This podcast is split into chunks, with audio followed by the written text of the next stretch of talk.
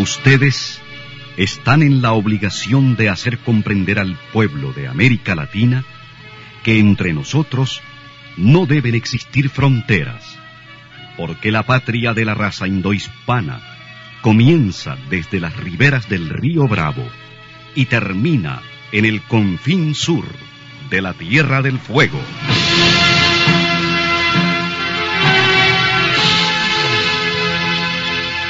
Sin fronteras. Un recorrido por los campos sin límites de la información, la música, la cultura, la economía y el deporte.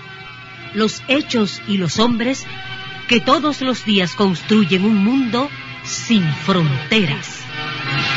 Muy buenos días, bienvenidos y bienvenidas a Sin Fronteras. Con Carlos José Hurtado y con Luis Enrique Guerrero.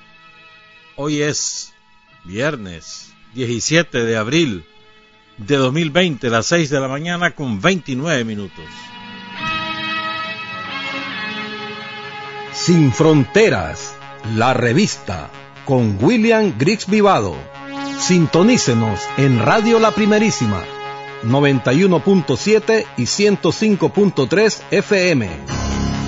En la web www.radiolaprimerísima.com. En Bluefields, Radio Única 105.5 FM, Radio Bluefield Estéreo 96.5 FM, Radio Caribe en Bilwi 100.9 FM y Radio Qué Buena en San Isidro Matagalpa 104.5 FM.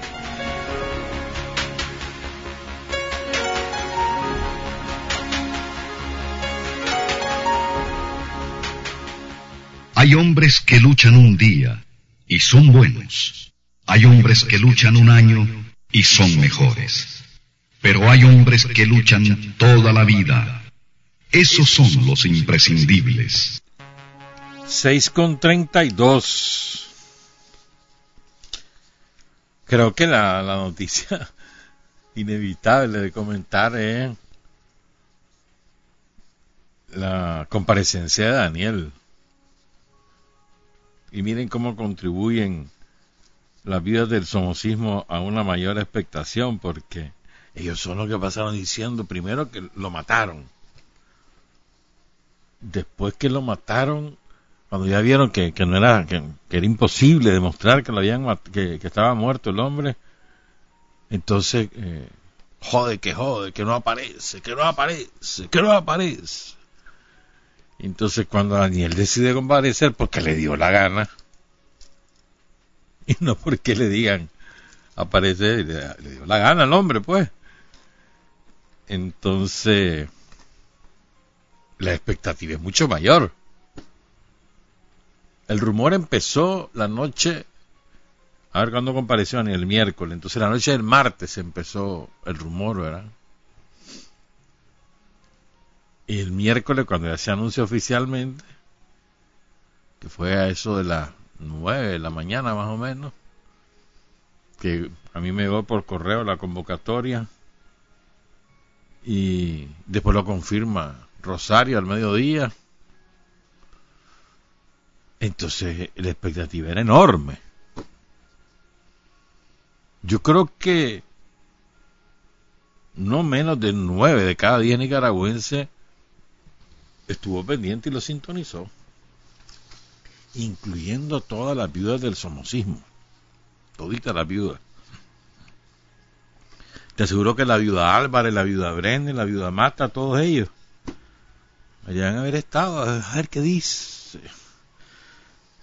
Entonces, el primer hecho que, que, que resalta de la comparecencia de Daniel es la enorme audiencia que tuvo. O sea, el mero hecho que él compareciera ya es relevante.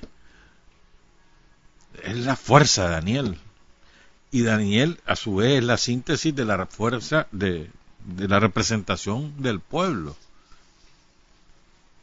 Por eso es. La fuerza no la da los reales de Trump ni las campañas de mentiras, de infamia, la fuerza la da el pueblo de Nicaragua. sobre la base de los resultados, Daniel Comparés, y no llega ahí a inventar nada, llega a hablar de resultados y a dar un contexto. Entonces, primero es el, mero hecho de que haya comparecido. Segundo, lo que dijo. Antes de eso, antes de lo, no, yo creo que lo segundo es el cómo aparece, porque la expectativa es, será cierto que el hombre está enfermo y resulta que el hombre, hermano, rejuvenecido, como dice Margín. Saludos a Margín, hasta la comarca del, de Molino Grande, allá en Matagalpa, la tierra del ruido, y que no le hacen caso en la municipalidad de Matagalpa, les vale. Las queda por el ruido, les vale. Hay ordenanza, pero no les importa en la alcaldía de Matagalpa. Pero bueno, entonces, como dice Margín, rejuvenecido el hombre. Buen semblante, con un aplomo, con una seguridad, sin estridencia, un lenguaje moderado, con una actitud apacible, tranquila. O sea, lo que transmitía su lenguaje corporal, más allá de lo que estaba pronunciando, su lenguaje corporal y la imagen que, que proyectaba era esa de un hombre que está en control de toda la situación, que se nota que toma decisiones cotidianas y que dirige el combate contra la epidemia, informado al detalle y que además está sereno. No le, vi, no le viste cara de, de tragedia, ni, ni siquiera de preocupación. Un hombre sereno. Hay un problema y lo está resolviendo fíjate que para mí eh, eh, lo que transmite la expresión de su rostro, el lenguaje corporal es más importante que lo que verbaliza, para, en mi opinión. Entonces, ya con esas dos cosas tenías el 95% de la, de, del efecto positivo en la población garantizado, la comparecencia en sí misma y la manera como lo hizo te repito, sin estridencia, hablando de hecho, sobre la base de la fortaleza del pueblo, trasladando confianza, serenidad. El mismo, eh, su lenguaje verbal y su lenguaje corporal. Y luego está lo que dijo, ¿no? Que no me voy, no voy a profundizar en eso ya hace 48 horas del bueno, 36 horas de su comparecencia y la inmensa mayoría de ustedes o lo ha visto, o lo ha escuchado, o lo ha leído, o las tres cosas. ¿Ah? Entonces, pero sí más bien quiero apuntar un poquito en lo que no dijo. Porque las viudas del somocismo esperaban que gracias a su trabajo de presión, porque representan al pueblo que no sé cuánto, ellos iban a provocar que Daniel Ortega por fin decretara la cuarentena, que encerrara a todo el mundo en sus casas, porque nos vamos a morir todos, y que además nos dijera cuántos muertos llevábamos. Eso era lo que esperaban. Ni uno, ni lo otro, nada. Porque Daniel no puede a inventar ahí y tampoco puede llegar a complacer al somocismo. Esa es otra cosa importante, compañera y compañera. Bueno, espérate, te voy a pasar la factura. Te voy a pasar la factura. ¿Te acuerdas que te dije que no anduvieras creyendo en babosadas? ¿Viste pues? No anden creyendo en babosadas, hombre. No se dejen influenciar por el terrorismo. El terrorismo de las redes sociales. No se dejen influenciar ellos, ahí déjenlo que peguen alarido, ahí déjenlo. Tienen un montón de gente contratada para eso, ahí déjenlo. En la medida que ustedes no se dejan influenciar, ellos eh, fracasan. Pero la otra cosa, que además nosotros muchas veces, o sea, no hacemos caso y nos dejamos atrapar, la agenda no la pone el, la viuda del somocismo, la ponemos nosotros. Nosotros vamos con nuestra agenda, con nuestras prioridades, con nuestros temas. ¿Escuchaste a Daniel hablar algo de lo que decían o dejaban de decir? Si es que los ignoró, ¿cómo así debemos hacer nosotros? Hay que ignorarlo. Ah, no. Por andárselas picando de que yo soy combativo en las redes, reproducen lo que las viudas andan diciendo. Daniel no lo mencionó, no solo no lo mencionó, sino que ni siquiera habló de algún tema que ellos hayan propalado. Nada. Entonces, las prioridades de la agenda del país las dicta el pueblo de Nicaragua, las interpreta el Frente Sandinista que las hace política de gobierno. Así funciona. No funciona al revés. No es que, como se le ocurrió a las viudas del somocismo, desde la Catedral de Matagalpa, o la de Managua, o la de Estelí, o la de cualquiera, o desde la recástula de Miami, se les ocurrieron a ellos que nosotros teníamos que hablar de esto o hacer esto, entonces nosotros vamos a ir ahí como borregos. No, hombre, dejarlo. ¿Y sabes por qué hay que dejarlo? La principal razón es porque a ellos no les interesa el bienestar del pueblo de Nicaragua. A ellos les interesa acceder al poder político por la fuerza. Son incapaces de ganar elecciones, ni siquiera de organizarse. Entonces no nos interesa lo que ellos hagan o dejen de hacer. Nosotros pichamos el juego, somos. Tenemos al manager, tenemos al pitcher, tenemos al mejor cuarto bate. ¿Qué te importa lo que haga el otro equipo? ¿Qué te importa? Déjalo. Esa es una lección que hay que extraer de la comparecencia de Daniel. Lo que no dijo, lo que no hizo, y demuestra que hay, no solamente que hay una estrategia del gobierno para enfrentar el COVID-19, no solo eso, sino que además demuestra que la estrategia es correcta y que está dando resultados. Ya vamos a hablar más tarde quién no, quién no ratifique esto. Pero además, fíjense bien, yo recuerdo que allá por a mediados de marzo, creo que fue para el día que, sí, creo que sí, para el día que la Organización Mundial de, de, la Salud dijo que el brote ya era pandémico, es decir, que ya había abarcado más de las dos terceras partes de los países del mundo y por eso era una pandemia, es un término simplemente para diferenciar las epidemias que están localizadas regionalmente o localmente. Entonces, la pandemia que ya es mundial, pues, una epidemia mundial, eso es la pandemia. Creo que fue ese día, el 11 de marzo, pero no estoy seguro. Yo me acuerdo que Rosario dijo, salió un comunicado y además, no, salió un comunicado y luego lo eh, ella lo leyó y también lo comentó, de que Nicaragua no iba a aplicar cuarentena. O sea, no, no, en Guerra Avisada no muere soldado, lo dijimos de un principio. O sea, fue un anuncio oficial. Yo me acuerdo que yo, la reacción, que día cachimba. No, no va a haber cuarentena. Genial. Eso fue mi reacción. Ajá, entonces, el que se declare que no sabía, que qué barbaridad. No, hermano. Y aquí es importante, creo yo que es muy importante, compañeras, compañeros.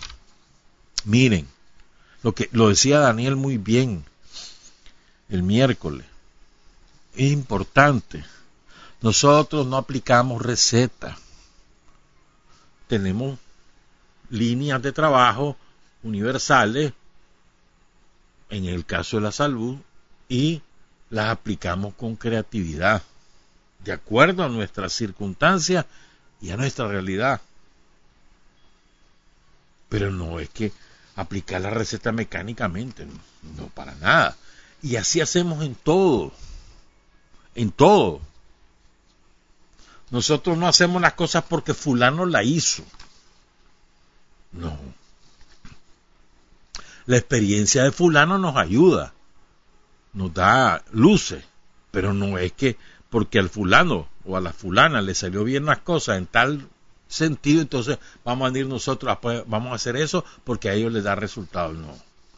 ¿Y saben desde cuándo aprendimos esa lección? Desde Bocay. En Bocay, que fue una derrota dolorosísima, derrota militar, nos mataron a, a montones de compañeros de experiencia de Raití Bocay 1964, 63, perdón. Y ahí dijimos, Carlos Fonseca fue el primero, el primero que hizo el ejercicio autocrítico, ¿no? No podemos seguir esta vía, el foco guerrillero no es para Nicaragua. Estábamos aplicando mecánicamente la experiencia de Cuba. Cuba, que fue lo que, ¿cómo, cómo triunfa la revolución cubana? Fidel está en México, ahí reúne un grupo nutrido de compañeros, incluyendo al Che, buscan armas, buscan un barco, el Granma, barco Granma, barco más viejo que el Pinol, desembarcan en Cuba, muchos de ellos murieron en la primera, en la primera de cambio y se, se, internan en, en, las montañas, en la Sierra Maestra, y de ahí inician un foco guerrillero, irradia el conjunto del país y culmina con el triunfo del primero de enero. Nosotros queríamos hacer lo mismo, entonces era venir de Honduras o venir de Costa Rica, la misma cosa que la burguesía hacía con el o la Meimoyejón y otras más.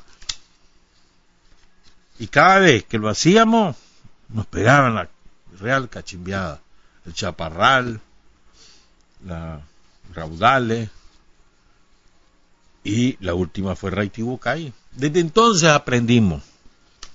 Aquí hay que buscar cómo eh, aplicar la teoría revolucionaria y crear nuestra propia estrategia revolucionaria, nuestra propia táctica.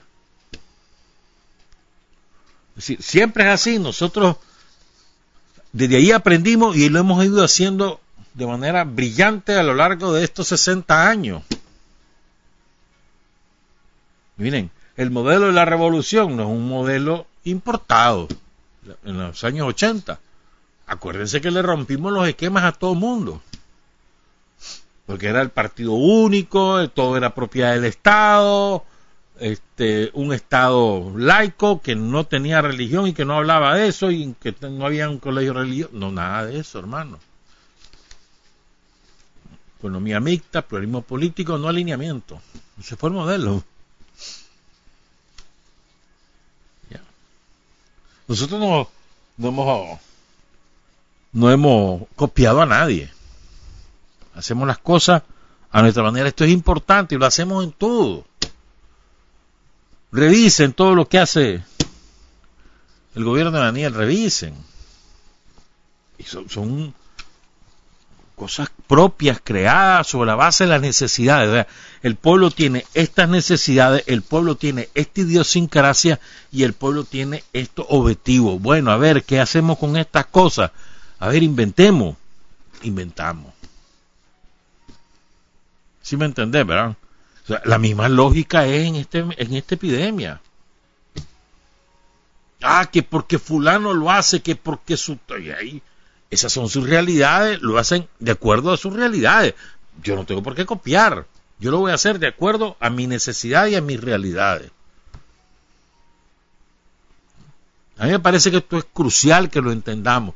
Y siempre, cualquier problema que enfrentemos, cualquier situación que nos ocurra, la vamos a resolver y la vamos a enfrentar de acuerdo a la idiosincrasia del pueblo de Nicaragua, a nuestra experiencia y a la experiencia de otros pueblos también, mezclando todo y siendo creativo, no siendo copiones, no recreativo. ¿A vos te a vos te gustaría que tu hijo para o tu hija o tu nieto o tu nieta este, para vivir su vida, copiar a la de alguien. Mira, yo me voy a vestir así porque fulanito o la fulanita se viste así yo también. Y después yo me, voy a casar con fulano, con la fulana, porque la fulanita o el fulanito se casaron con no sé quién. Entonces yo voy a buscar a alguien igual. ¿Y qué es eso? Cada quien tiene que vivir su vida. Uno puede estar pendiente de lo que te, lo que dicen y lo que dejan de decir. Y, y vos. Vos vas a vivir tu vida. A buscar cómo cumplir tus metas de progresar, de vivir bien, de vivir tranquilo, de no hacerle daño a nadie, de ayudar en lo que puedas. Ya está. Pero no andemos buscando recetas, hermano. No. Tenemos experiencias nuestras y de otros países, de otros pueblos, y tenemos una realidad sobre la cual operar. Lo hacemos con creatividad, con firmeza, y no y no simplemente copiando, pues. Ya. Entonces fíjense. Entonces lo que no dijo Daniel, ¿qué, no dijo? No se peleó con nadie. ¿Con quién se peleó Daniel el miércoles? A ver, ¿con quién se peleó? ¿A quién le dijo grosería? Pero ni a los yanquis. A nadie. Después de, la andanada de insultos que le han dicho durante no sé cuánto tiempo, desde que empezó aquí la epidemia, no le respondió a nadie. ¿Por qué? Los hechos hablan. Ya está. ¿Para qué vas a estar desgastándote? Que me dijo que le dije, ¿para qué? ¿Qué ganar? Entonces, ¿cómo aparece Daniel como un hombre que, que concilia, hermano, que concilia, que no anda buscando pleito, ni sudando calenturas ajenas? Había suficientes temas por los cuales pelearse, sí. ¿Y, y de qué, qué, ganaba Daniel con eso? ¿Y qué gana el país? ¿Qué gana el frente? No gana nada. ¿Entonces para qué? Dejarlo. No se peleó con nadie. ¿Qué otra cosa no hizo? Ah, bueno, incluso, fíjense, no, mencionó, pero ni siquiera los magnates, nada, nada, nada ni de empresa privada. El pueblo le interesaba, el pueblo. Habló del pueblo de Nicaragua. Y mencionó distintas actividades que realiza el pueblo de Nicaragua. Si el país se paraliza, el pueblo se extingue. Dijo Daniel. Si el país no trabaja, el pueblo se extingue. Esa es la lógica. Esa es la esencia de la lógica de la estrategia de enfrentamiento. Decía, Vamos a ver cuál es la estrategia que va a presentar, que no sé cuánto, y que cuántas pruebas, y que no sé. ¿Y qué más querés la estrategia que se ha venido desarrollando? ¿Y quién crees que la desarrolla? Los profesionales de la medicina, de la salud. Se dirige políticamente, sí, pero sobre la base de criterios científicos, no sobre la base, se me ocurrió, no, están los criterios científicos. Sobre esa base operar. La epidemia se combate de acuerdo a criterios científicos, pero se dirige políticamente aquí y en todos los países del mundo. Las decisiones que se toman desde el gobierno son decisiones políticas, sobre la base de criterios científicos. Y lo que hemos hecho. Fíjense, me, me llama la atención una cosa. Fuimos los primeros en decirle no a la cuarentena. Creo que lo único. Ah, ah, no. Vamos a ir viendo día a día. Pero cuarentena no. No vamos a paralizar el país. Lo primerito. Y la razón esencial es el 70% de la economía en Nicaragua está en manos de gente que trabaja todos los días y que si no trabaja no come. No, es que reciben un salario, no.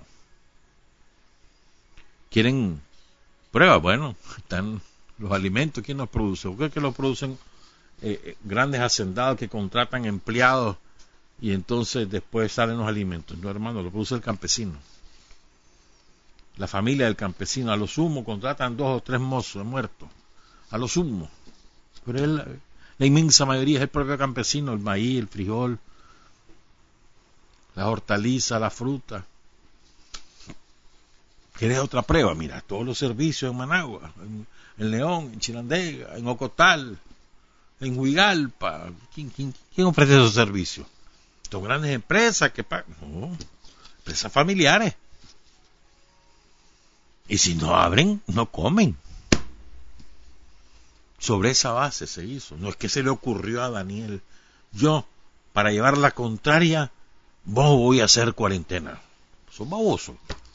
No, hermano, sobre la base de la realidad de la economía, de la sociedad nicaragüense.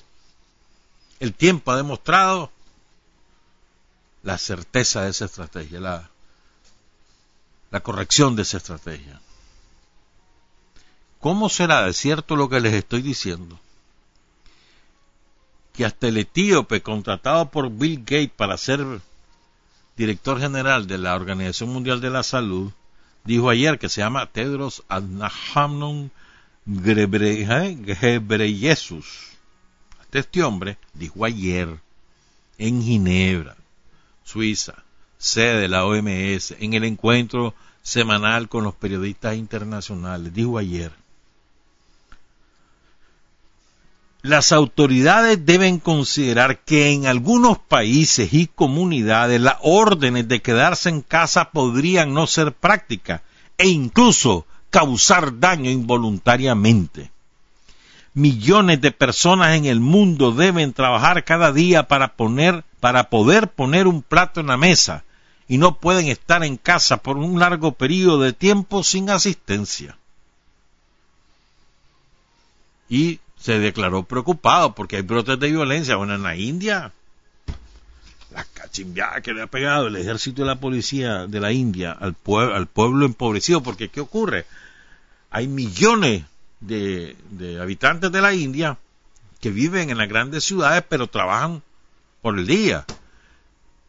Pero son originarios de pueblos lejanos. Entonces, lo que hubo fue una corriente migratoria inversa. Salieron de la ciudad hacia sus pueblos a pasar la cuarentena.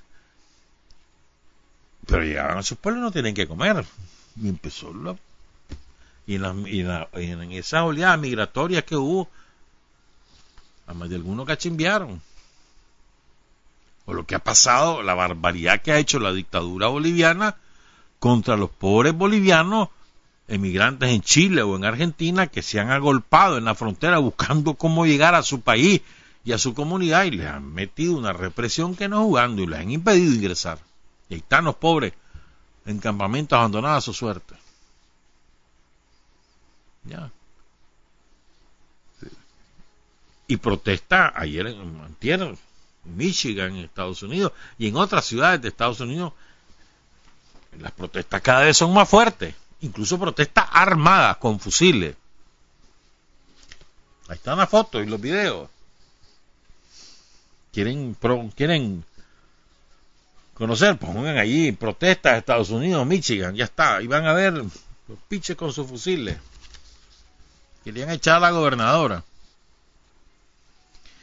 Hoy estaba leyendo que me mandó Benito desde Suecia un artículo de Newsweek. Ahí lo publicamos ya en, en la web de la primerísima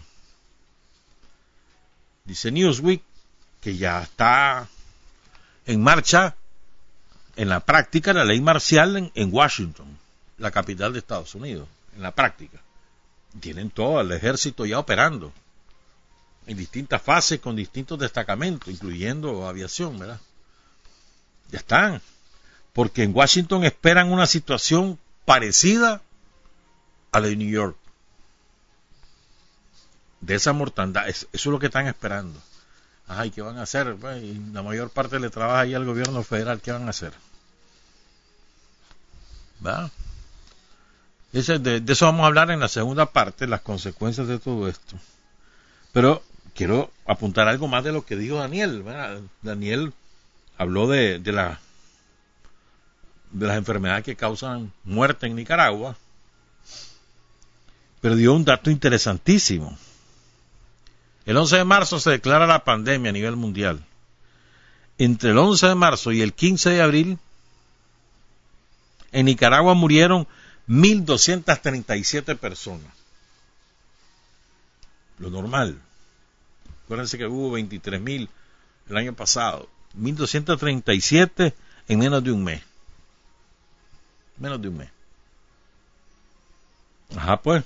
¿Por qué murieron? Por suicidio, por neumonía, por cáncer, por derrame cerebral, por, infarto, por insuficiencia renal crónica.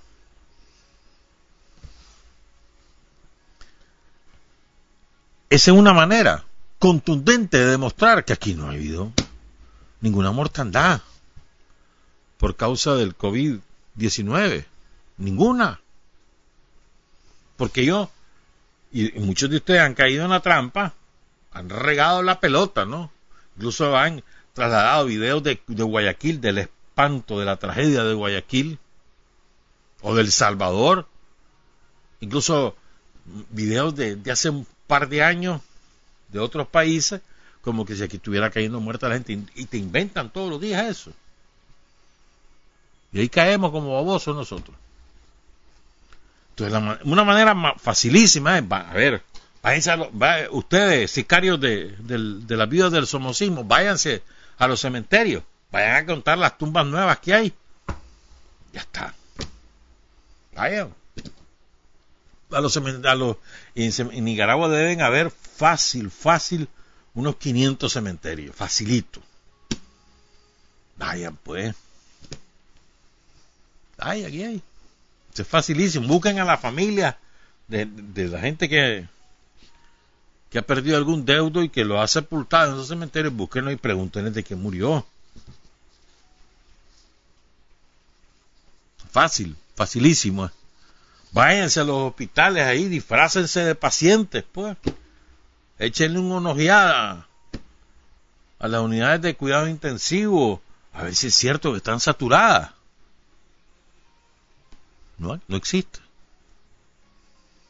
los hechos demuestran la corrección de la estrategia de Nicaragua. Y miren que no es un cálculo el que, el que hace Daniel, o la cita que hizo Daniel sobre la cifra de muertos en ese periodo, entre el 11 de marzo y el 15 de abril, no es un procedimiento eh, antojadizo. ¿Saben quién no acaba de ocupar? un banquero de Ecuador, porque los banqueros tienen el gobierno en Ecuador con el traidor Lenín Moreno, un banquero que se llama Jorge Waters, que es el dueño de Ban Ecuador, y que lo pusieron de jefe de la fuerza de tarea que anduvo sacando los cadáveres tirados en las casas y en las aceras en Guayaquil y en, la provincia de Guaya en general. Entonces el picha ayer eh, utiliza el mismo método, dice. Usualmente en Guayas mueren dos mil personas mensuales, mil quincenales en Guayas. Y aquí tenemos registrados 6.700 muertos. Hay 4.700 de más. Solo en Guayas, muertos por... Eh, vos tenés que presumir de que es fruto de la epidemia, obvio, ¿no? De acuerdo al registro de defunciones de la provincia. El mismo procedimiento. El mismo procedimiento. Ah, y es lo, lógico, ¿no? A ver, pues, cuántas muertes hay, cuánto es lo regular. Es como lo que, lo que pasó también en el 2018. ¿Te acordás la cantidad de muertos que inventaron? Pues, por lógica. A ver, ¿cuántos mueren en Nicaragua habitualmente? ¿Cuántos crímenes violentos hay en el país normalmente? O sea, lo que naturalmente produce el país en ese, en ese sentido, o ocurre en el país, y la, y la diferencia es la que te da. Pero bueno.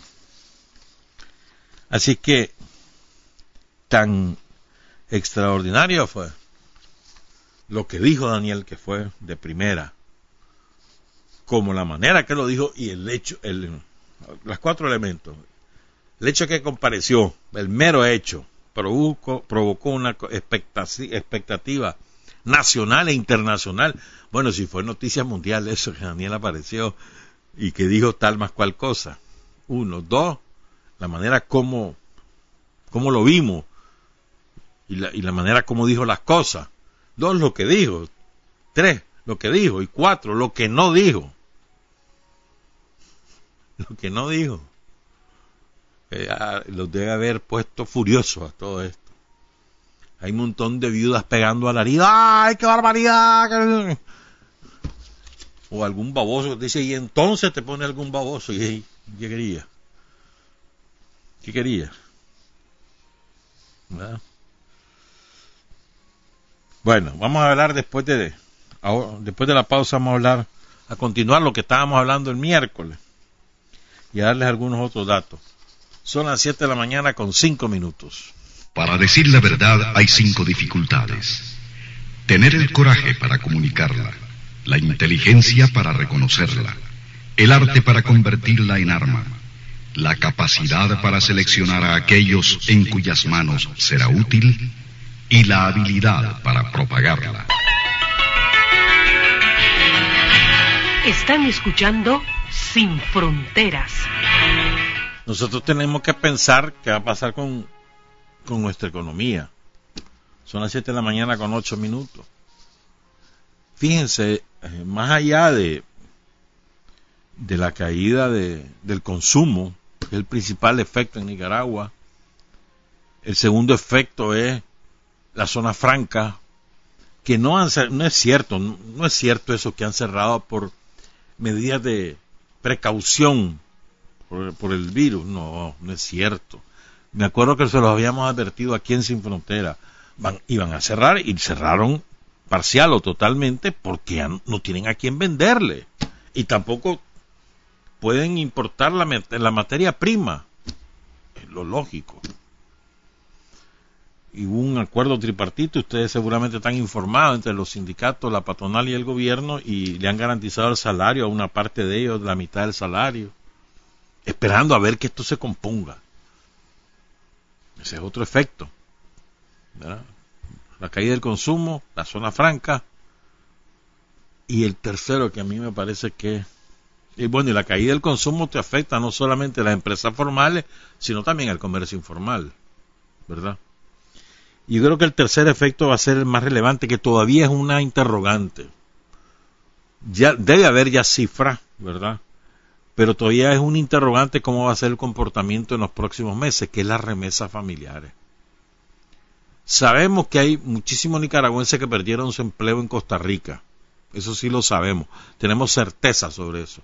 Porque se han regresado al país, por cierto. Todos los exiliados en Costa Rica, los perseguidos políticos, ahí están en su casa ya. Se vinieron para acá, pegaron una guinda, hermano. Cuarentena ya y además los, volvían a ver de mal modo, se vinieron. Y, no hay uno solo de ellos preso y ahí andan. Por cierto, pues ya se acabaron se acabaron los perseguidos políticos exiliados, la diáspora en Costa Rica, no lo sabes. Solo la pancha ya anda haciendo un negocio, está haciendo un negocio la pancha, está vendiendo rico. Le dio la, ¿cómo se llama? La idea y le dio su chambulines y compró tierra y a fin que era allí en Costa Rica, la pancha. Bueno, el de la remesa, les decía. Entonces, sabemos con certeza que hay un montón de corridos en Costa Rica, también hay corridos en El Salvador y en Honduras. Eso lo sabemos. Sabemos que hay una parte de nuestros compatriotas que en Estados Unidos han perdido su empleo, también en España, también en Panamá. Pero no sabemos eh, por cuánto tiempo, sobre todo los que viven en Estados Unidos, por cuánto tiempo van a estar sin empleo, ni tampoco tenemos idea cierta de cuántos han perdido el trabajo, porque los nicas que perdieron su trabajo en Estados Unidos no es que se vinieron para acá, buscan cómo quedarse con amigos, no sé qué, no sé cuánto, pero esperando que, que pase la crisis, poder encontrar trabajo. No es como los de Costa Rica, se vienen para acá, o los de Honduras, no, o los que se los corren en España, ahí se quedan, ah, ah, porque ahí solo cruzar el charco, viendo a ver qué hacen, sobre todo, ¿saben por qué? Porque los trabajos que los nicas hacen, incluso en Costa Rica, pero bueno, después hablamos un poquito más, los trabajos que los nicas hacen en Estados Unidos o en España, son los trabajos que los locales no quieren hacer pasear perros, este, lo que sea, pues. Las labores domésticas. Son esas labores las que no quieren hacer los locales, entonces las hacen los nicas. Jardinería, fontanería, no sé cuánta cosa más ahí en Estados Unidos, pues. lavar carros, repartir pizza, hamburguesas, estar, todos esos trabajos no le gustan a los locales, entonces los hacen los inmigrantes nicas, legales o ilegales. También hay profesionales que probablemente son los que han sufrido más duramente las consecuencias. Entonces hay que esperar cómo se comporta. 23 millones de norteamericanos han perdido su trabajo en las últimas tres semanas. 23 millones. Esa es una cifra descomunal. Descomunal. Se calcula que por lo menos otros 12 millones van a perder su empleo de aquí a que termine abril. Sí, ojalá que no sea cierto, ¿verdad? Suponete que sea cierto, son 35 millones, eso es una salvajada. Ojalá que no sea cierto. A nosotros como, como país, como sociedad, no nos conviene que, que a los gringos les vaya mal, porque nos perjudica a nosotros en términos de comercio, pero también a nuestros compatriotas. Y además, hombre, ¿cómo vas a desearle el mal ajeno? Tampoco, pues. una cosa que decíamos adversarios políticos, otra cosa que le decía es que todo el pueblo norteamericano sufre. ¿Qué ganamos nosotros con eso? No, hombre, que, que no sufran tanto, tanta gente que ha muerto. Pues. Sí, ¿verdad? Entonces, lo que quiere decir es que hay que ponerle atención a lo de las remesas. Las remesas financian el consumo familiar. Pago de la energía eléctrica, pago de, lo, de la alimentación mensual, los gastos de estudio. Hay que ponerle mente a eso. Y ver con detenimiento cuál va a ser el comportamiento de las remesas. Entonces tenemos ya dos, tres efectos directos. Caída del consumo interno, la caída de la remesa, el cierre de la zona franca y también probablemente va a ocurrir una disminución de exportaciones a Estados Unidos. Probablemente, hay que esperar. Y Estados Unidos es nuestro principal mercado. Bueno, Centroamérica y después Estados Unidos. Eh, creo que es importante pues que tomemos en cuenta eso. Ve, le quiero dedicar esta frase a las vidas del somocismo, me había olvidado decirla. Oigan, eh, oigan esta frase. Es del emperador romano Julio César, o sea, de hace dos mil, más de dos mil años. Decía Julio César, los cobardes agonizan muchas veces antes de morir. Los valientes ni se enteran de su muerte. Dedicada a ustedes, la vida del somocismo. Hablemos entonces de lo. Continuemos con el tema del miércoles. El miércoles hablábamos de que. ¿A dónde vamos? Pues. ¿Por qué? las élites mundiales dejaron que, que el brote se extendiera por todo el mundo sin hacer nada, sin preverlo, sin tomar medidas preventivas o, de contención oportuna. ¿Por qué? ¿Qué propósito tienen? Decíamos también lo del, que el tiempo ha demostrado que el principal enemigo de la democracia es el capitalismo en su variante neoliberal o en cualquier variante, en mi opinión, pues, pero bueno, el principal enemigo de la democracia es el neoliberalismo. Y que esto va a desembocar en un control mayor de los ciudadanos. Decíamos, la salud, la seguridad y la alimentación, tres elementos vinculados a la sobrevivencia de cualquier ser humano. Salud, alimentación, seguridad, en el orden que ustedes quieran. Y en la alimentación incluyo el, el, agua, ¿verdad? Podría ponerlo aparte si querés. Decíamos esos tres, cuatro elementos, poner, incluir, incluye el agua, pues aparte. Esos elementos que están vinculados a la sobrevivencia del individuo, del ser humano, del propio individuo y de su entorno o de sus seres queridos, pero del individuo, o sea, todo el mundo se aferra a sobrevivir, no te quieres enfermar, no quieres que te maten, quieres comer y quieres beber, tener agua para beber, para bañarte, para lo que sea, pero sobre todo para beber, consumo de agua potable, ¿verdad? Entonces, y las acciones de la élite mundial van dirigidas al control de las cuatro cosas. Y lo hemos visto a lo largo de las últimas décadas. Observas eso y está clarísimo.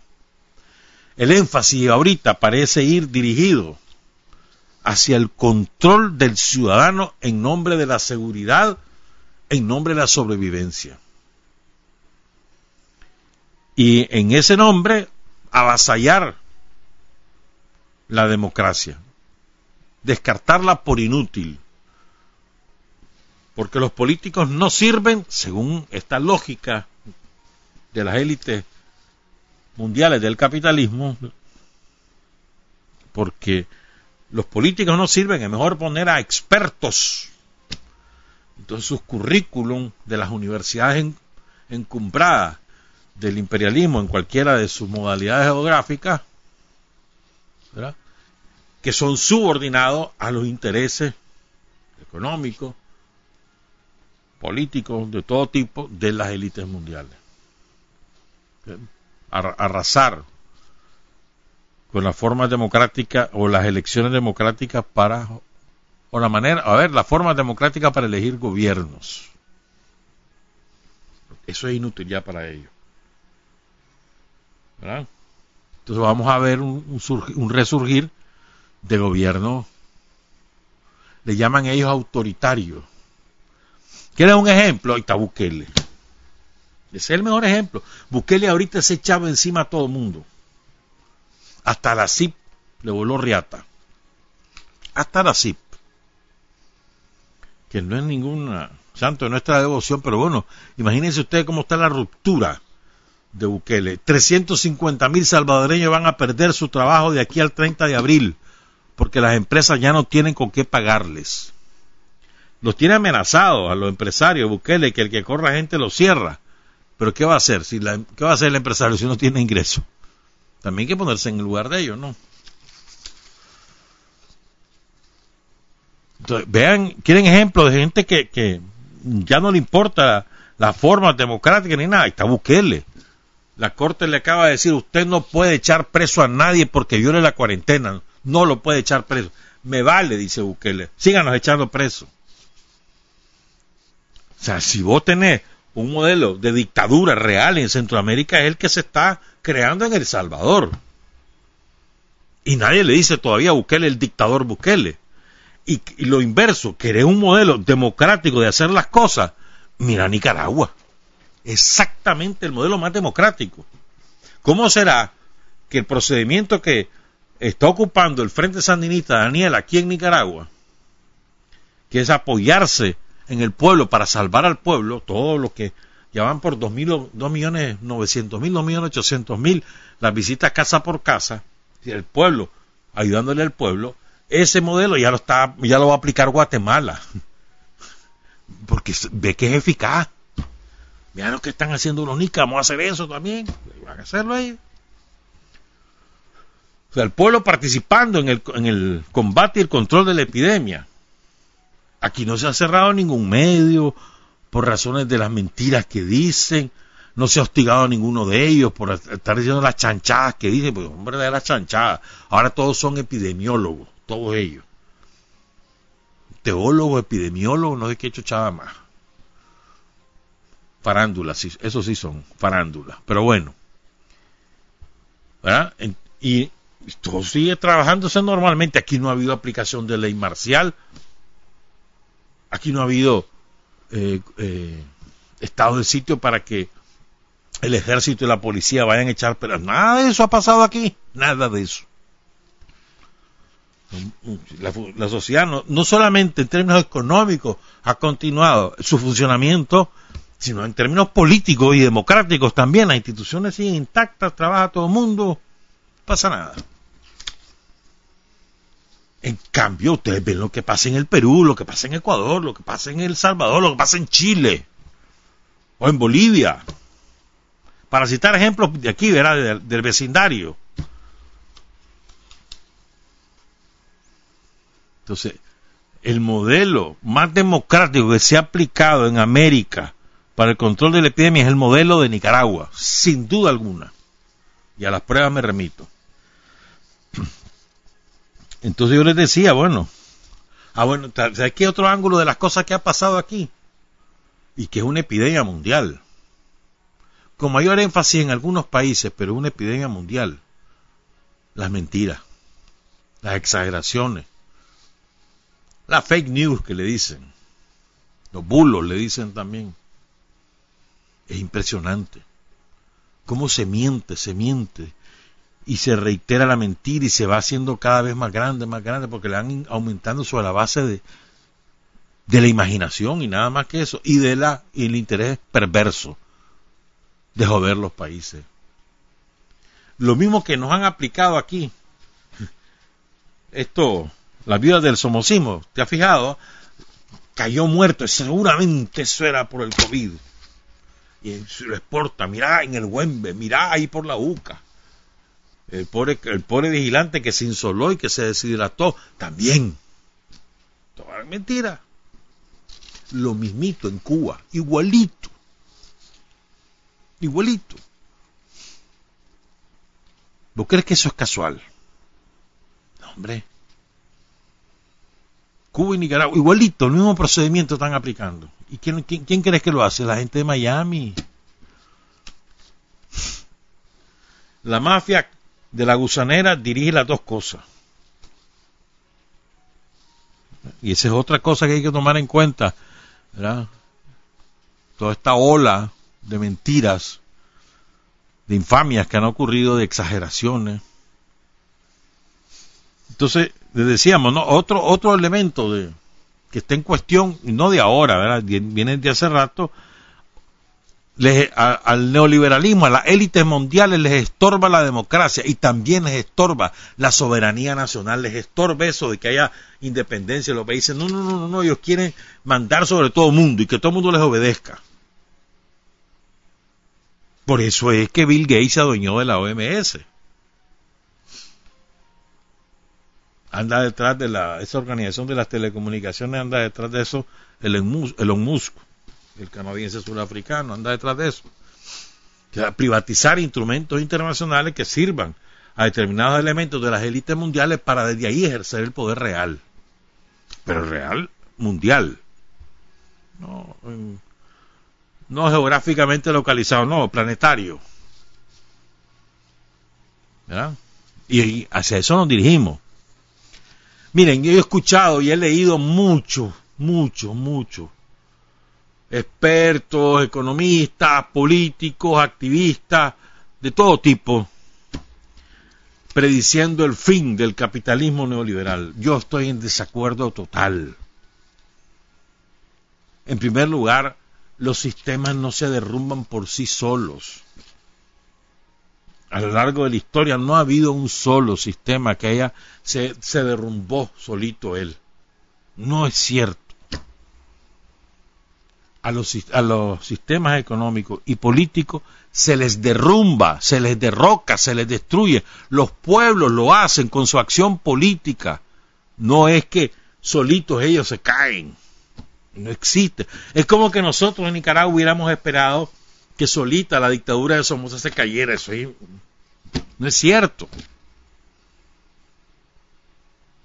por ejemplo, y siempre yo lo comparo, pues, los pueblos del Estado español lucharon con heroísmo, ¿ah? A lo largo de muchísimos años, de 1939, por derrocar a la dictadura de Franco y se organizaron y sufrieron persecución de todo, asesinatos, crueldad, tortura. Había una, una férrea censura de prensa. Imagínate que la pornografía la descubrieron los españoles cuando se murió el dictador en el 76, 77, por ahí. Solo imagínate. Y el poder omnímodo de la jerarquía católica conservadora, oligarca, reaccionaria. Maldita, maldita la jerarquía católica del Estado español, maldita, cómplice de los asesinatos. Los curas mismos asesinaban gente en la guerra civil. Los pueblos se organizaron, los pueblos del Estado español se organizaron, el pueblo catalán, el pueblo gallego, el pueblo vasco, el pueblo andaluz. En Andalucía fueron barbaridades las que ocurrieron, el pueblo canario, pero no lograron derrocar a la dictadura. No lo lograron por distintas razones ya no vale la pena. Y se, murió Franco y hasta entonces la burguesía, el poder dominante de, de la economía española logró hacer la tranza, los mismos franquistas lograron hacer la tranza, pero un franquismo sin Franco. Y eso es lo que pasa en España, un franquismo sin Franco. Nosotros no, nosotros hicimos la revolución. No esperamos que se muriera Somoza, hicimos la revolución y lo matamos además. El capitalismo es igual, hermano. Vas a esperar, mira, es que por sus propias contradicciones hombre. Tienen el capitalismo goza de no goza de, de mucha fuerza. Y el capitalismo como sistema todavía goza de salud. En su variante neoliberal tiene algunos aspectos que tal vez los van a corregir, pero acuérdense de mí. Ahorita les agarró la onda que mira que hay que invertir en la salud, que no sé cuánto, y lo van a hacer. De aquí un rato van a comenzar a cortarlo de nuevo, y vas a ver, porque serán la manera de robar reales. Pues. ¿Me entendés? Entonces no es cierto eso de que el capitalismo se, ya está, ya viene, mira, se va a derrumbar. No, no es así. No es así, en mi opinión. Entonces, esto lo que sí es, los pueblos los pueblos son los que van a frenar el capitalismo, los pueblos son los que, de acuerdo a sus circunstancias, van a derrocar los sistemas que administran el capital en sus respectivas realidades geográficas. Eso es lo que va a ocurrir. Y tal vez puede ocurrir mañana como puede ocurrir dentro de 50, 100 años. Mira lo que le pasó a los chilenos con Pinochet. Pinochet hizo lo que le dio la gana. Lo sacaron del, poder político, pero dejó la constitución hecha a su medida, el ejército intacto. Pues sí, cambiaban presidente de vez en cuando, pues, pero los presidentes no podían hacer nada. En, en, Chile hay un pinochetismo sin Pinochet. Hasta que el pueblo chileno se rebeló el año pasado. Perdón, y aún así tiene tanta fuerza el pinochetismo que ya logró maniobrar y, ya va controlando la cosa. O sea, la esencia de lo que quiero decir es que los sistemas no se derrumban por sí solos, es la acción de los pueblos. Y de acuerdo a las necesidades que no son satisfechas, la acción de los pueblos es la que provoca los cambios en, el mundo, en la, historia, a lo largo de la historia. Siempre ha sido así y no va a cambiar eso ahora revisen. El esclavismo, ¿de qué, en de qué manera logró el capitalismo, el, perdón, el feudalismo sustituir al esclavismo? Revisen y van a ver las rebeliones masivas de los esclavos. Unas matanzas horrendas que hubo Espartaco, entre otros, ¿verdad? Después el feudalismo, ¿cómo fue que termina el feudalismo? no es la revolución francesa, sobre la base que del hambre, masas hambrientas más hambrienta. Y, fue, costó sangre eso. Es como que me digas que la independencia de los países se logra porque se cansa la metrópoli. Ah, ya está, pues regalémosle el Así. Igual es el sistema capitalista, pues. Y nosotros vamos construyendo una, una manera diferente de hacer las cosas sin receta. Sin receta encontrando nuestro modelo y ahí fortaleciendo y encontrando y resolviendo problemas en el, en el, en el camino. A lo mejor una, una cosa que queríamos que era solución resultó que no, la cambiamos y ahí vamos, construyendo, abriendo brecha. ¿Mm? Yo les decía, la soberanía nacional, los estados nacionales son, son un estorbo para el capitalismo, quieren que no existan, para ellos tener la posibilidad de hacer negocio con lo que sea sin que nadie les esté poniendo trabas, sin pagar impuestos, sin esa necesidad de estar pasando por aduana. No, no quieren eso, quieren destruir eso, ser lo que ellos desean. Otra cosa es que lo vayan a lograr. Por eso es lo que hay, eso se dirigen. Pero lo que más les importa es el control de los seres humanos. O sea, para las élites mundiales hay que unificar las cosas. Les hablábamos el, miércoles, ¿no? De la unificación de los gustos en la esfera de la recreación, del entretenimiento, de la manera de vestirte, unificar las cosas. Una sola manera. Van a unificar la alimentación, probablemente. Pero sobre todo lo que quieren es unificar las ideas, los pensamientos. Y su mejor manera de hacerlo es dirigirlo. Ya está. Lo han, lo han hecho a través, moldeando a través de los medios de comunicación, ahora las redes sociales y demás. La educación, la religión, los aparatos tradicionales, reproductores de ideología o creadores de ideología, los tradicionales, pero y ahora es insuficiente, somos, ¿qué? 7 mil millones de personas, 8 mil millones de personas en el planeta. Y entonces van, y hay muchos, muchas tesis sobre esto, algunos se resisten todavía a esta idea, otros son apasionados de esta idea, y es que van hacia la inteligencia artificial, los robots y demás, la, la dirección del mundo por la vía de computadora, aprovechando las redes de satélite, Y, y así controlar no solamente los movimientos de las personas, sino los pensamientos de las personas. Yo me acuerdo, allá por el año 70 y 75, quizás 76, no, 76, 77, yo me acuerdo que por primera vez oí hablar de la posibilidad de tener eh, información al instante de un sitio a otro y que yo mismo la pudiera tener eh, en, mi casa. Pues. Me acuerdo que lo leí, no le llamaban Internet y después resultó ser la Internet. Esto era en 77, por ahí. ¿Mm? Hace que 43 años. Y ahora es una realidad absoluta.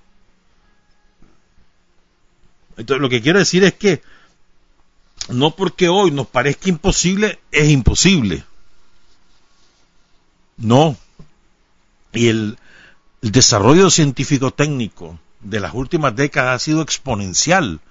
Y aquí ocurren, todos los días del mundo ocurren maravillas auténticas. Te voy a citar un ejemplo, mira, aprovechando la emergencia mundial por la epidemia del COVID, Trump sacó un decreto hace un par de semanas privatizando la luna. ¿Sabías eso? Privatizando la luna. Declarando los recursos que puedan encontrarse en la luna como parte de su, de su doctrina de seguridad nacional. ¿Por qué? De gratis lo hizo Trump. ¿Qué hay en la luna que no sabemos? literal, pueden buscar esa información hace 15 días de eso. Rusia sacó una declaración declarando inaceptable eso. Recuerden que China además mandó una misión espacial que nunca se había hecho para ver la cara oculta de la luna. Ustedes saben que solo vemos la, cara iluminada por el sol. Entonces la cara oculta de la luna para estudiarla. ¿Qué hay en la luna que no sabemos? Ahorita nos puede parecer solo inventos, son fantasías, no hermano. Eso es ahorita, pero a la vuelta tal vez de mañana, de dos días a lo mejor, o de un año, o de dos años, o de diez, vamos a saberlo. Yo te pregunto, ¿por qué Trump privatizó la luna? A ver, ¿qué de valioso tiene eso que merece una orden presidencial emitida en medio de la pandemia para que pase de desapercibida? ¿Vos crees que eso es casual?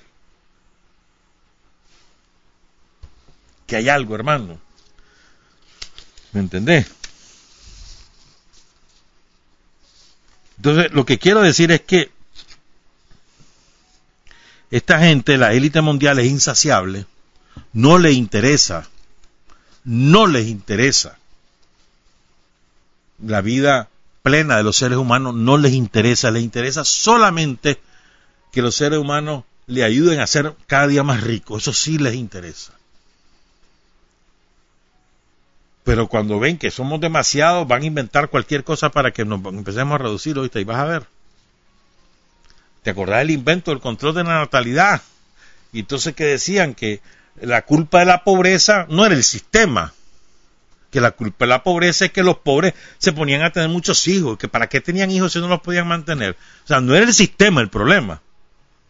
sino la cantidad de hijos. Y yo sé, de, aquí en Nicaragua, una familia muy conocida, no voy a decir el nombre, pero muy conocida, de Real, hermano. Jamás utilizaron los métodos anticonceptivos, nueve chavalos tienen, de reales, felices. Si el problema no es tener dos, tres, cinco, diez, el problema es, el problema es el sistema y ellos viven bien y tienen nueve hijos. Y vos ven cuántas familias hay en Estados Unidos. No hay familias que tienen hasta 15 hijos. El problema no es la cantidad de hijos, lo que te produce, el problema es el sistema. Entonces, si vos dentro del sistema la vivís bien, va de viaje. Claro, sobre la esclavitud de las mujeres, ¿verdad? las pobres mujeres son las que las obligan a ser madres de tiempo completo y no tener vida propia. Los hombres muy bien, pero bueno, esa es otra cosa. ¿Qué nos va a cambiar? Decía una una periodista cubana, sí, está bien, dice que, cambiemos nosotros. Está bien que cambiemos nuestra manera, así que ahora seamos más solidarios, que nos interesemos más en la gente, que no creamos que las cosas no son ajenas. Está muy bien eso, decía. Pero eso de nada sirve si no luchas contra el sistema. Y es verdad. Es verdad. Si lamentablemente vas a ver que, que no, no se va a hacer asumir esa actitud, en los países desarrollados, pues, si los franceses o los italianos o los alemanes o los británicos o los españoles creen, ¿verdad? Que con solo cambiar ahora su manera de ser, que estar más interesado en el vecino y que qué bonito que son los médicos y las enfermeras, qué bonito que trabajan, son unos héroes, que con solo hacer eso está resuelto el problema, están listos y servidos.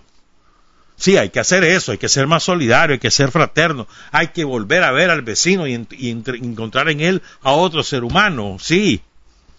No dejar a, a, los viejos abandonados a su suerte, que son un estorbo, y tirarlos a una residencia de ancianos y que ellos mismos se la paguen con su famosa pensión y yo olvidarme de que ellos existen, porque son un estorbo, porque me quitan tiempo, porque lo que yo quiero hacer es viajar. Sí, no olvidarse, eso hay que cambiarlo. ¿De acuerdo? Pero nada de eso es suficiente si no luchas contra el sistema. Si no cambias el sistema. Nada de eso es suficiente. Y eso lo sabemos los sandinistas por experiencia propia. Porque lo hemos hecho. Entonces la lucha es, sí, la lucha es por cambiarnos nosotros mismos. De acuerdo. Pero no podemos quedarnos ahí, no podemos quedarnos en ser eh, bueno, cambiar y, ser ahora solidario, más buena gente, más interesado, y ahí nos quedamos. No, hermano, tienes que pasar a la acción política. La acción política es la acción del bien común. Tienes que pasar a eso. Si no lo haces, listo y servido. Ellos van a seguir mandando y, y van a hacer con nosotros lo que ellos quieran. Les voy a contar algo que revelaba Edward Snowden. ¿Saben quién es Snowden, no? Este hombre le trabajaba a una agencia de espionaje de Estados Unidos, extrajo archivos confidenciales, los publicó, y ahí se supo cómo nos espían, no solamente a los norteamericanos, sino a todo el mundo, cómo nos espían. El hombre finalmente logró refugiarse en Rusia, allá vive, pero sigue activo denunciando cosas. Entonces dice él, vos crees, dice, bueno, te lo cuento de otra manera. En Corea, Corea del Sur lo comenzó, pero lo está haciendo Estados Unidos, lo está haciendo Gran Bretaña, lo están haciendo un montón de países. Y es por la vía del celular, del teléfono celular, que vos estás conectado a Internet, recopilar toda tu información vinculada a tu salud y a tus movimientos. Supuestamente para controlarte para controlar el contagio, era para evitar que te contagie. Entonces te avisan por el celular, mira, usted estuvo en contacto hace cinco minutos con una persona que ha sido, que ha sido declarada positiva de COVID-19. Así, así lo están haciendo. Entonces dice Snowden, alerta. ¿Ustedes creen, dice, que esos datos los van a desechar una, vez que pase esta pandemia? ¿Y ustedes creen que ese procedimiento solo va a ser por esta emergencia y que después ya no lo van a ocupar. El que crea eso se equivoca. Porque esa no es un procedimiento de emergencia. Eso es un propósito deliberado. Para, y llegó para quedarse. Entonces, decía también, eso no, no lo decía Snowden, pero ahorita se va a ahorita están prohibidas las concentraciones masivas en todas partes, ¿no? Excepto Nicaragua. Entonces, por ejemplo, el plan de cinco medidas de Trump es ahorita no en tres fases, ¿no? Que lo anunció ayer, dice que hay más de la mitad de los estados ya lo pueden comenzar a aplicar. Entonces dice que en la primera fase solo se van a permitir reuniones de 10 personas, en la segunda fase de 50 personas y en la tercera ya se va a poder hacer normal. pues eso, por la vía de los celulares van, a saber en qué actividad masiva andas. Si andas en protestas, si andas en reuniones, ¿qué, qué andas haciendo? Pues? El control al detalle de lo que haces y lo, lo que dejas de hacer. Ya no se diga el control de las redes sociales, que vos sabés que eso, todo lo que vos publicás o decís, perdón, lo que publicás en imagen o en palabra, en cualquier red social, en Instagram, en TikTok, en, en Facebook, en Twitter, en, la que, en WhatsApp, en la que te dé la gana, cualquiera de las redes sociales, todo queda registrado. Y hay acceso de los dueños de esas empresas y de los gobiernos a ese registro. Todo aunque lo borré, te queda. Yo me acuerdo, aquí tengo en la jupa dos cosas. En Brasil, no sé, no recuerdo qué fue, cuál fue el caso, hace como dos o tres años, que por WhatsApp se había hecho no sé qué cosa. Un juez ordenó a la empresa de telecomunicaciones pasar todas las conversaciones de WhatsApp que había tenido tal usuario con tal usuario. Y, el y se la entregaron. Y se suponía que el usuario los había borrado. Y ahí lo tenían. Y me acuerdo bien, en Rusia pasó algo parecido con Telegram.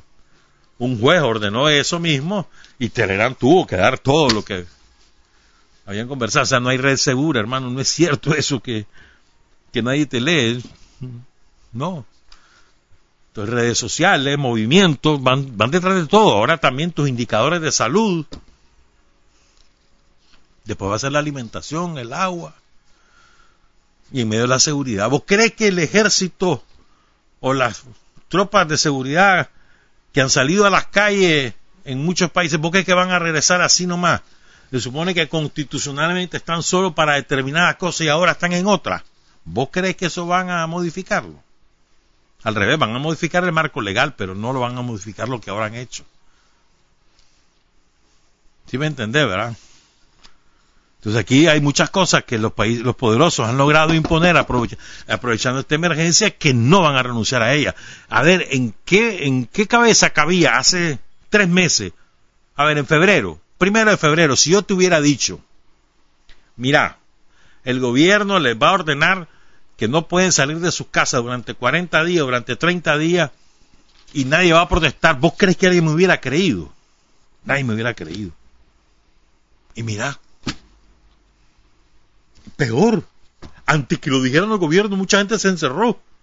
Y después, eh, a la semana ya, querían salir, ya no podían. ¿Vos crees que alguien podía imaginar el primero de febrero que te echaban preso si vos salías a la calle sin permiso de las autoridades? ¿Te cabía eso en la imaginación? Y ocurrió. Y además la gente sin protestar por lo que han protestado es porque no tiene suficiente alimentación en Honduras, en Ecuador, en Perú, en Estados Unidos, pero protestar porque los encierran ¿no? y todo el mundo hace caso. es increíble la docilidad a la que nos condujo esto. ¿Mm? Daniel decía, hombre, este es el momento que el mundo cambie.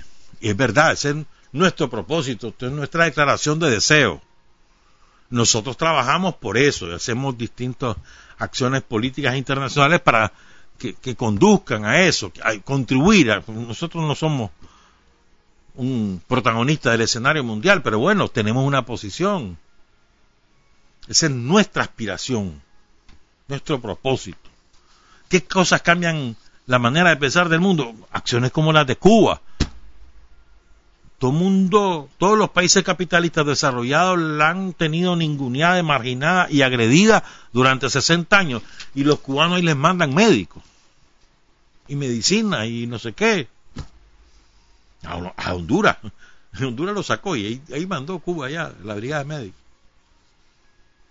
Esas actitudes de generosidad sin límites, de no tener eh, impedimento ideológico político para ayudarte. No, hermano, no me interesa cómo pensar ni lo que hacer.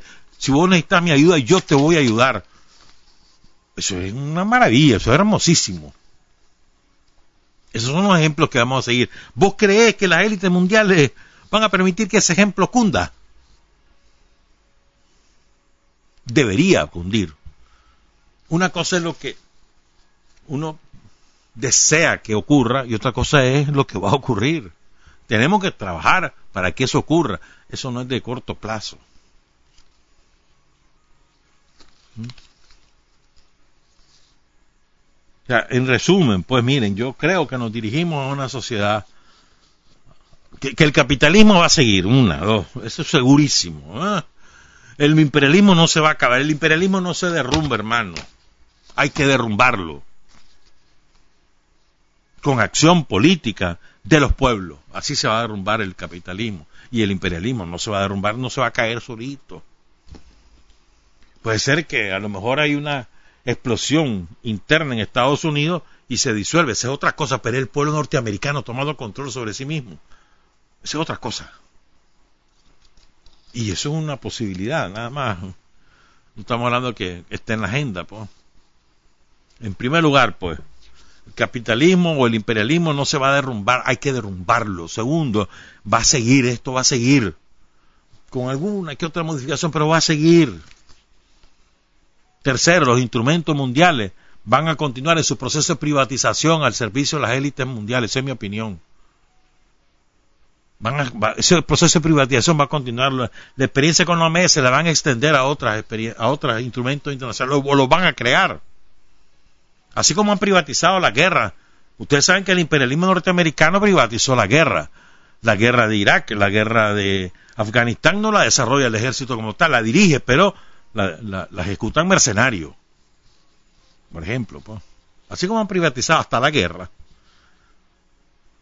Y los presupuestos militares se los llevan las empresas privadas vinculadas al gobierno de turno, como Obama pasó y ahora con Trump, también van a privatizar otros otro fenómeno. Los instrumentos internacionales los van a privatizar, ténganlo por seguro. Ahorita la lucha es por la vacuna. Ver, dicen que hay 70 vacunas en experimentación, en desarrollo. No importa que los cubanos la hagan la vacuna después que los primeros, pero que la hagan, de manera que no tengamos que depender de esos cabrones. Y nos vamos a ir con la de los cubanos, a esperar que los cubanos la tengan, aunque tarden más, no importa porque lo de los cubanos sabemos que es una vacuna real. No es que nos van a meter ahí no sé qué cosa, aprovechando que es una, van a introducir otras cosas. No, espérate, no, los cubanos nos dan garantía que no. Evidentemente esto va a cambiar la correlación de fuerza. No sabemos en qué va a desembocar el enfrentamiento China-Estados Unidos. No sabemos. Pero está en cuestión. China está aprovechando para avanzar en los lazos de amistad con otros países, por eso su gestión de solidaridad con Italia o con España o con todo el África, sí, pero no sabemos si eso se va a traducir en una, un fortalecimiento de sus posiciones políticas, no lo sabemos, pero eso está en cuestión, está en cuestión el equilibrio mundial, sí es cierto, eso sí está en cuestión. Pero no crean que es que los gringos van a ceder el espacio así por así, o que porque es Trump, no hombre,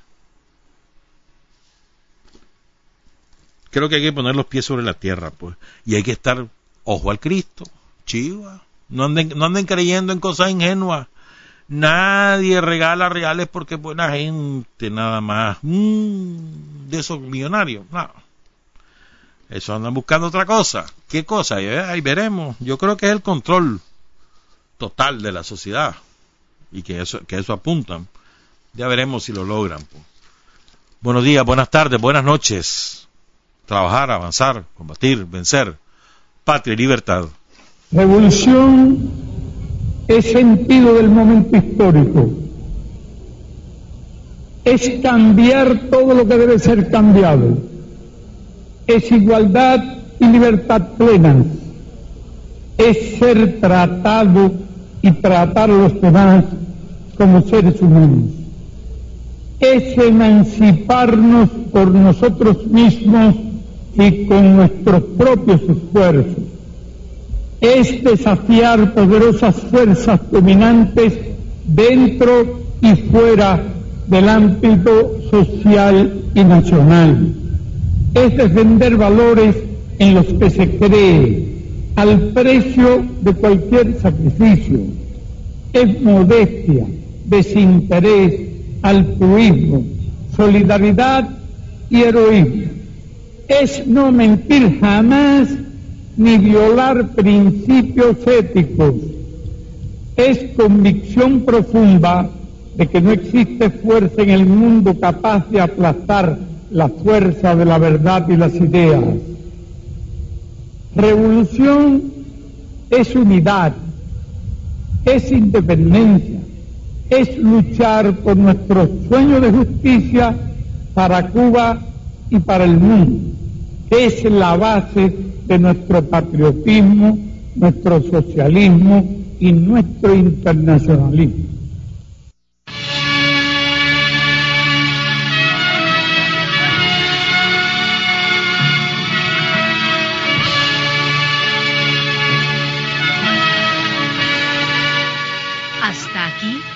Usted y nosotros hemos recorrido el mundo sin fronteras.